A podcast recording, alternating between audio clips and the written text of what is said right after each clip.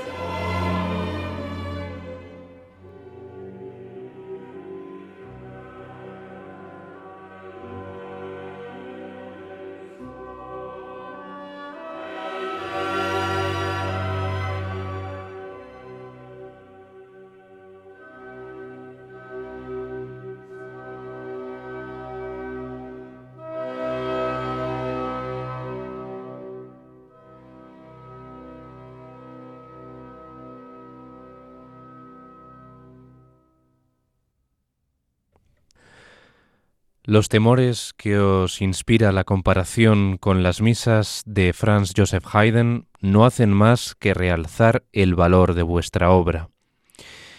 Esto es lo que le dijo el príncipe Nicolaus II de Esterházy a Ludwig van Beethoven con ocasión de la composición de su misa en Do mayor, de la que hemos escuchado este Kyrie inicial, este Kyrie eleison, cristeleison, apacible, sereno, con esos contrastes dinámicos del coro, pero sin ningún tipo de arrebato romántico. Esta es la misa en Do mayor opus 86 de Ludwig van Beethoven con la que en el programa de hoy queremos dar inicio a la conmemoración del 250 aniversario que se cumple en este año 2020 del nacimiento en Bonn el 16 de diciembre de 1770 del genial compositor alemán que inauguró la época romántica en el ámbito musical. No es muy prolija la producción sacra religiosa de Ludwig van Beethoven. Pues ahí tenemos eh, varios ejemplos. En primer lugar, nos legó dos cantatas, dos cantatas que estaban eh, escritas para conmemorar diferentes eh, cumpleaños y onomásticas. Y luego llegaría la famosa obra que estrenó en 1803 que tiene que ver con la Semana Santa, Cristo en el Monte de los Olivos, opus 85, un oratorio, que ya tuvimos ocasión de escuchar una selección en algún programa de Enclave de Dios, y todo ello le va llevando hasta la composición de la Misa Solemnis, esta maravillosa apoteosis de música vocal y orquestal, porque es todo un tratado tanto de orquesta como de voces, aunque se le suele reprochar a Beethoven que no sabía componer idóneamente, de forma adecuada, para las voces eh, solistas y para el coro, para la masa coral. Quizá la Misa Solemnis es el desarrollo más eh, arriesgado en el ámbito vocal y en el ámbito litúrgico que nos dejó Beethoven. De hecho, la Misa Solemnis es una obra que no se representa, que no se toca habitualmente porque es dificilísima, no solamente para el coro, sino para las voces solistas, para los cuatro solistas vocales. Pero es que entre medias tenemos, aparte de la novena sinfonía, la coral basada en eh, la obra de Schiller, que no es una obra litúrgica, no es una obra sacra, pero en la que introduce la voz humana, tenemos la fantasía opus 80 para piano, coro y orquesta, que tampoco es una obra litúrgica, a pesar de que usa un texto, y tenemos su ópera Fidelio, la ópera que nos habla de Leonora y el amor conyugal, esa ópera que le dio tantos sinsabores y de la que hay hasta tres oberturas diferentes, Leonora 1, Leonora 2 y Leonora 3, junto con la obertura de Fidelio habitual, o sea, hasta tres versiones diferentes de esta ópera. Y tenemos en ese lapso de composición largo de su época, digamos, más gloriosa, que es eh, cuando comienza el siglo XIX, tenemos la misa en Do mayor, esta misa opus 86, de la que hemos empezado escuchando este Kyrie tan sosegado, que sobresale por ese lirismo y ese desarrollo sereno que no tiene ningún tipo de, arrebato, de momento, eh, todo hay que decirlo, ¿no? Porque según vamos a ir escuchando esta misa en Do mayor, que es por así decir la menos eh, recordada de las obras litúrgicas de Beethoven, injustamente, porque es una obra maravillosa que sigue la herencia de las misas eh, sinfónicas de Franz Joseph Haydn. Pues iremos comprobando, como decía, que la obra va adquiriendo como más eh, dramatismo y Beethoven juega también a innovar un poco eh, a la hora de tratar el, el, texto que ya era pues muy manido, ¿no? El texto del ordinario de la misa había sido musicado millones de veces por los compositores a lo largo de la historia y Beethoven pues quiso innovar como era de esperar, pero siguiendo siempre el modelo convencional de las misas de Haydn. Como todos los años, el príncipe Nicolaus II eh, Esterházy, apasionado de la música litúrgica, celebraba a mediados de septiembre en su residencia estival de Eisenstadt el cumpleaños de su esposa, la princesa María Hermenehild, con un suntuoso festejo precedido de un servicio solemne en el que se ejecutaba una nueva misa y era preceptivo que los compositores que componían misas para esta ocasión, para este cumpleaños de la consorte del eh, príncipe Esterhazy, pues compusieran cada año una misa distinta, claro, se interpretase una misa nueva. Entre 1796 y 1802, Haydn, que había sido pues el compositor que había estado más tiempo Em, prestando servicio en la casa de los Esterhazy, de estos em, príncipes tan apasionados de la música, pues había escrito sus memorables seis últimas misas con ese propósito de agradar a la esposa de Nicolaus. Hummel, eh, Johann Nepomuk Hummel y otros músicos de menor entidad sucedieron al maestro y en 1807, cuando llegó este año, esta tarea recayó en Beethoven, un músico que ya estaba muy reconocido, había compuesto pues eh, cuatro sinfonías, eh, había compuesto conciertos para piano, había compuesto música de cámara y ya era un músico pues notable, ya reconocido en, en, en Viena, en Austria. Y no muy versado, eso sí, en el repertorio sacro, ya que tenía una mínima experiencia, solo obviamente había compuesto dos cantatas. Nicolau II presidía el consorcio que administraba los mayores teatros de Viena y estaba en contacto con Beethoven a propósito de proyectos operísticos como el que hemos mencionado, el de Leonora, que fue la primera versión de su posterior ópera Fidelio. Pero el recuerdo de las grandes misas de Haydn, maestro a su vez del compositor y aún vivo por estas fechas, ya que falleció dos años después, en 1809, pesó mucho en Beethoven, en su eh, creatividad. Era como una losa. Él pensaba que las misas que había dejado, que había legado Haydn, eran como una losa y no le dejaban desarrollar su potencial creativo, su potencial compositivo en una misa para esta ocasión tan especial, la de eh, festejar el cumpleaños de la eh, princesa María Hermenegilda. A finales de julio de 1807, Beethoven escribía al príncipe Esterházy desde Baden para excusarse por la demora en la entrega del manuscrito que prometió entregar antes del 20 de agosto de ese año 1807. Pero el aristócrata le respondió con esa frase con la que hemos comenzado hoy este programa tras escuchar este Kirie inicial. Vamos ahora con el Gloria que aquí ya pues Beethoven empieza un poco a innovar, como decimos, Mm, desarrollando el Gloria, no es una pieza muy larga, unos 10 minutos, un poquito más que este Kyrie, el doble, pero tiene varias partes, tiene una estructura tripartita, por lo que aquí Beethoven empieza ya a dividir las partes de cada una de, del, de los momentos del ordinario de la misa. Aquí el momento del Gloria lo divide en tres partes, rápido, lento, rápido, y arranca con una explosión muy alegre, muy afirmativa del coro, que más adelante conducirá a un pasaje mm, muy inspirado en la voz de la contralto. Ya escuchamos, de hecho, en este Kyrie a los cuatro solistas perceptivos de toda misa que se precie, toda misa clásica, como era el modelo que seguía Beethoven, del clasicismo vienes, los cuatro solistas aquí no están tratados meramente como solistas, no se requiere de ellos que se luzcan como en una ópera, sino que están más bien integrados, ¿no? O sea, forman parte de, eh, ese discurso sinfónico que quiere dotar eh, Beethoven a la misa y no los utiliza de forma individual y autónoma tanto como en otras eh, composiciones del pasado, que pues en el barroco eh, obviamente se eh, optaba porque las voces tuvieran un, mayor lucimiento en la coloratura, las sopranos, los tenores, y aquí no. Aquí mm, este pasaje en el Qui Tolis Peccata Mundi, pues lo, lo coge la contralto, la voz de la contralto, y luego llegará un violento pasaje en el triunfal Quonian,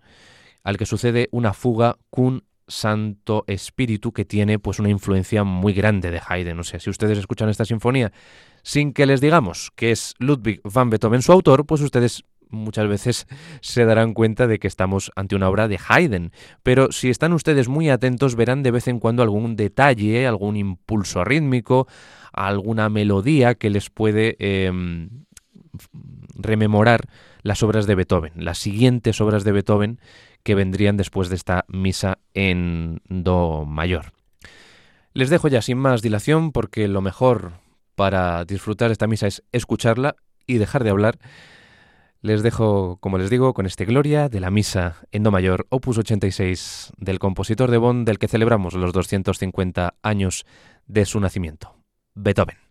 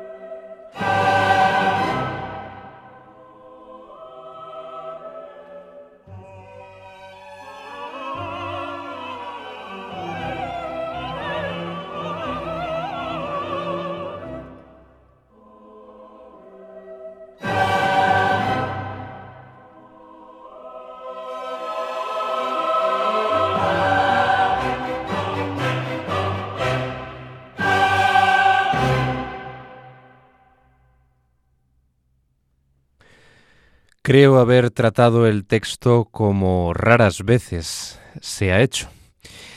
Así afirmaba Beethoven lo que él había volcado en esta misa en Do menor opus 86 de la que acabamos de escuchar este vigoroso y pujante Gloria con ese pasaje magistral y central donde encontramos el Quitolis Peccata Mundi que inicia la contralto y que luego recoge el bajo, el tenor, la soprano con las intervenciones eh, interrumpiendo ¿no? con la palabra miserere nobis, con esa expresión el coro. Aquí sí que ya tenemos a Beethoven en estado puro. Si el Kyrie inicial nos podía llevar a error adjudicando esta misa a Haydn, que no conoce toda la producción de Haydn al completo, pues ya en este Gloria ya pues eh, las dudas em, se volatilizan, ¿no? Porque ya estamos en un lenguaje plenamente beethoveniano, con esa pujanza, con ese vigor, con esas eh, eh, líneas melódicas, pues que tienen tanto brío, tanto, tanta energía y que pues eh, son parte del, del carácter compositivo de su autor. Seguimos contando las circunstancias de composición de esta misa en Do mayor que es la protagonista de hoy en este primer programa dentro de este año que vamos a dedicar a Beethoven con motivo del 250 aniversario de su nacimiento en Bonn, en 1770. El 10 de septiembre de 1807, el compositor llegaba a Eisenstadt. Nikolaus, el príncipe Esterházy, asistió personalmente a los ensayos y el día 17 el compositor dirigiría el estreno en la Bergkirche. Entre los miembros de la prestigiosa orquesta se encontraba el veterano Luigi Tomasini como concertino y Adam Lis, que era pues el que más tarde se convertiría en el futuro padre de Franz Lis. Este era segundo violonchelo de la orquesta. La acogida fue muy fría y la obra decepcionó enormemente al príncipe, a pesar de lo que le había dicho antes que decía que toda comparación pues con Haydn hacía su misa más grande todavía, ¿no? Pues el príncipe Esterhazy eh, escribía a su amiga la condesa Henriette Zielenska La misa de Beethoven es insoportablemente ridícula y detestable. Estoy colérico y avergonzado. El compositor, pues con esta declaración que le llegó, claro que sí, pues abandonó Eisenstadt tres días después de la ejecución de su obra ante esa fría acogida y envió una factura desde Viena el día 22 por los gastos de copistas y tuvo el proyecto de ofrecer en otoño un concierto en el mismo lugar que se suspendió. Si la dedicatoria inicialmente iba dirigida al príncipe Esterházy, al final, eh, unos años después, en 1812, noviembre de este año, en la dedicatoria, pues eh, figuraba el apellido de otro noble mecenas del autor, el príncipe Fernando Kinsky. Quizá este cambio de dedicatoria fue por ese despecho, fue una manera de vengarse de Beethoven, ¿no? A la hora de, pues, decir, ¿no te ha gustado mi misa, príncipe Nicolaus? Pues se la dedico ahora a otro príncipe, el príncipe Fernando Kinsky. Tenía intención Beethoven también de dedicarle esta misa a Napoleón Bonaparte, como hizo con su tercera sinfonía heroica, que cuando se autoproclamó emperador eh, Napoleón pues tachó violentamente la dedicatoria al eh, corso y, parece ser que rompió, rompió la partitura de la violencia, de, la ira con la que pues tachó esa dedicatoria a alguien en quien pues él pensaba, Beethoven, que representaba los ideales de la Revolución Francesa. Y lejos de la realidad, se autoproclamó emperador en Notre Dame. Resulta difícil, la verdad, explicar mm, la exagerada reacción tan pues desmedida del príncipe Esterhazy ante la acogida de esta misa en do mayor. La escritura beethoveniana pues no tiene, podemos decir, las audacias, las innovaciones un poco extremas, ¿no? que tienen otras páginas, ¿no? como la propia heroica, ¿no? Eh, y aquí, pues, como decimos, sigue la tradición en todo momento del modelo, el modelo y la tradición, ese molde que había establecido Haydn en sus últimas misas. Y esto es debido a que Beethoven pues, no era muy experto, no estaba muy ducho ¿no? En, en, este tipo de composición eclesiástica y pues seguía el modelo preestablecido, aunque como eh, vemos y seguiremos viendo ahora todavía más en el credo, aquí eh, escuchamos la impronta beethoveniana, pero en el credo aún más la encontramos. Pues eso, este género eh, de las misas, pues mm, tenía mm, unos moldes ya del pasado, un contrapunto que heredaban del barroco, que estaba presente en las propias voces del coro y pues mm, la influencia operística, ¿no? que también pues se cultivó en las misas. Mozart eh, componía misas en las que pues las voces, el propio Haydn, las voces solistas, la soprano, el tenor, eh, el bajo y, la mezzo, pues eh, tenían momentos de lucimiento a la manera operística, también de manera conjunta, ¿no? Pero aquí Beethoven a los solistas los eh, utiliza, como decimos, de forma aislada. No hay un momento de lucimiento destacado de ninguno de los cuatro solistas. Los desplaza a un segundo plano, les priva de áreas con pues, las vocalizaciones tan propias para su lucimiento y los hace intervenir como voces aisladas del coro, porque el coro es el absoluto actor protagonista. Vamos con el credo rápidamente, escuchamos el credo, la manifestación de fe que se apoya en muchos unísonos de acentos pues muy violentos, casi guerreros, bélicos. Es un credo muy dinámico. Eh, Beethoven confía al cuarteto de solistas el noble y muy reposado Et Incarnatus Est. Es un momento apacible, como suele ser habitual en el credo. Es el momento de la narración donde eh, nos hablan de la concepción de Cristo, mientras el coro enfatizará luego con mucha intensidad dramática el et resurrexit, y aquí también tenemos mucha violencia dramática, ¿no? Todo desemboca en una fuga final sobre et vitam venturi. Les voy a pedir que estén muy atentos a cada una de las secciones, porque notarán ustedes los cambios de tonalidad, eh, verán pues modulaciones de una tonalidad menor a una tonalidad mayor porque Beethoven aquí juega entre los contrastes del do mayor y el do menor, que es una característica destacada aquí, como también pasa en la quinta sinfonía, que empieza en do menor y acaba en un rotundo pletórico do mayor. Ese contraste, pues, es el que quiere mm, imprimir en cada una de las partes del texto, en este caso del credo, que tiene pues partes tan, tan variadas, ¿no? Eh, como nos dice la propia oración del credo. ¿no? Do menor implicaba angustia y el Do mayor alivio. Y eso se nota en este credo que vamos a pasar a escuchar de esta maravillosa misa en Do mayor. Hay que destacar que el Do mayor también es una característica, eh, una tonalidad que está muy asociada a las misas eh, sinfónicas de Franz Joseph Haydn y aquí vuelve a recuperar esa tonalidad Beethoven en esta misa.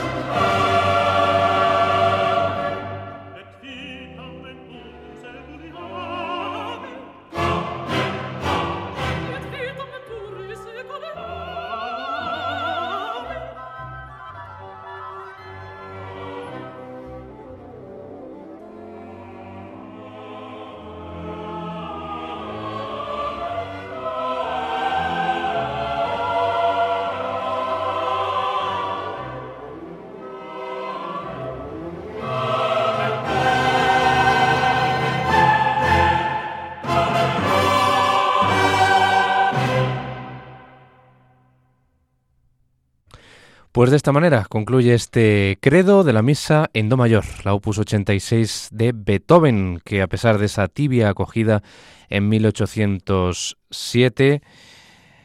pues se estrenó unos años más tarde, en 1812, en la residencia del príncipe Karl Lichnowsky cerca de Tropau. Una respuesta mucho más positiva a esta misa, que bueno, seguía el modelo, seguía pues la manera de tratar las voces a la, forma en la que lo estableció Haydn, pero que pues Beethoven intenta un poquito salirse un poco de ese molde, ¿no? De ese cliché de la misa mm, sinfónica vienesa. Aquí en este credo pues asistíamos a toda esa gran variedad de contrastes, de expresiones para las diferentes partes del texto que coronaba con esta fuga et vitam venturi, con los solistas pues tratados de forma aislada, gris gregados, ¿no? De la masa coral como estamos viendo y sin darles un protagonismo destacado. Y llegamos al final de la misa. No vamos a tener oportunidad por falta de tiempo de escuchar el Sanctus, que también es muy interesante. Hay un pasaje en el que pues se oponen las intervenciones de las maderas a las voces sin acompañamiento y las notas repetidas de los timbales, o sea, hay como una alternancia entre las voces a capela con las notas eh, repetidas, toques de timbal muy tenues, un detalle que debió desconcertar ¿no? al público de 1807 porque era cuanto menos llamativo, ¿no? No vamos a poder escuchar porque es una pieza de más de 10 minutos, este Sanctus, que mm, va incluido con el Benedictus, una página hermosísima, pero tenemos que irnos directamente al Agnus Dei, al Cordero de Dios, que quita el pecado del mundo, este Agnus Dei, donde la tonalidad de Do menor, de nuevo, en la parte miserere nobis, ten piedad de nosotros, da paso a un dona nobis pacem, concédenos la paz, en tonalidad mayor, en Do mayor, el Do mayor de, de la propia misa. El solo de clarinete es el que nos conduce, esa modulación maravillosa que consigue aquí Beethoven desde esa patética invocación del coro que abre este Agnus Dei, pues ese solo de clarinete nos conduce al sosiego en el Dona Nobis Pacem final que cita y aquí tenemos eh, la voluntad de Beethoven de que su misa fuese cíclica, cita la frase musical inicial del Kyrie con que se abre esta composición. Todo concluye en un clima sereno y apacible. No acaba en punta, o sea, acaba todo casi en un suspiro. Pues vamos a quedarnos ya con este Agnus Dei final de esta misa que pues mantiene las proporciones Em, los efectivos, la escala, la estructura de las seis últimas misas de Haydn, pero que está revestida del propio sello de su autor, que está ya buscando novedades a la hora de poner en música, de verter en los pentagramas pues ese texto en latín del ordinario de la misa, de cada una de las partes de que consta esta misa una obra que pues no tuvo una concepción inicial para ser eh, eh, parte de la liturgia, porque, como decimos, el propósito era servir para eh, el servicio solemne, sí, pero con motivo de un cumpleaños, con el cumpleaños de la esposa de Nicolaus II Esterhazy. Así concluimos la audición de esta misa en Do mayor de Beethoven.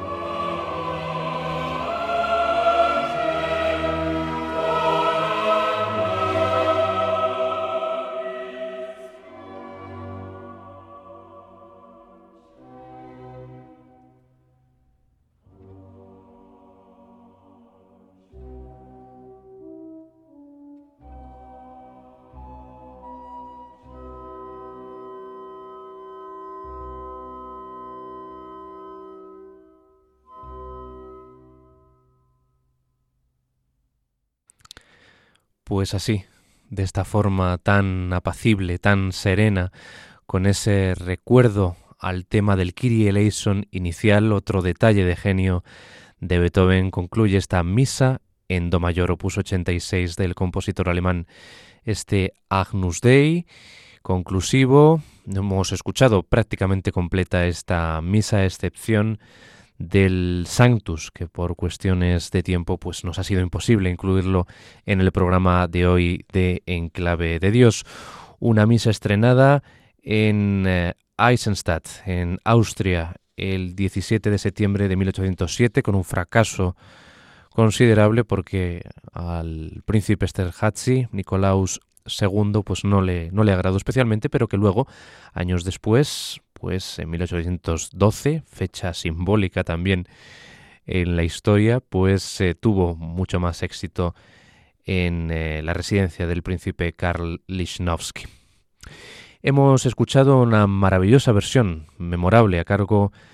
John Elliot Gardiner al frente del coro Monteverdi y la orquesta revolucionaria y romántica. Los cuatro solistas vocales, que como hemos eh, venido diciendo no tienen un protagonismo destacado, sino que están dentro de ese entramado, de ese desarrollo sinfónico, eh, asociadas al coro, respondiendo con las voces del coro, alguna pequeña parte en la que destacaban, pero nada de lucimiento eran en esta grabación la soprano Charlotte Margiono, la mezzo Catherine Robin, el tenor William Kendall y el bajo Alastair Miles. Espero que hayan disfrutado de esta obra que injustamente se encuentra en un segundo plano dentro de toda la producción por entero de Beethoven y en especial de la producción de la escasa, reducida producción o catálogo litúrgico sacro religioso de, Beethoven, un compositor que sonará bastante en este programa de Radio María, ya que estamos en el 250 aniversario de su nacimiento en Bonn en 1770. La conmemoración es en diciembre, pero bueno, hay que adelantarse porque tenemos todo un año para festejar este mm, aniversario, esta conmemoración de uno de los grandes compositores que cambiaron el devenir, el curso mm, y también la forma de expresión de la música, ¿no? Eh, tienen ustedes una dirección de correo, ya lo saben, en clave de Dios, arroba y yo les espero Dios mediante en el siguiente programa de este espacio que dedicamos a presentarles algunas de las eh, que consideramos grandes obras de la música sacra a lo largo de la historia. Que sigan en la sintonía de Radio María y sobre todo que sean muy muy felices. Hasta pronto.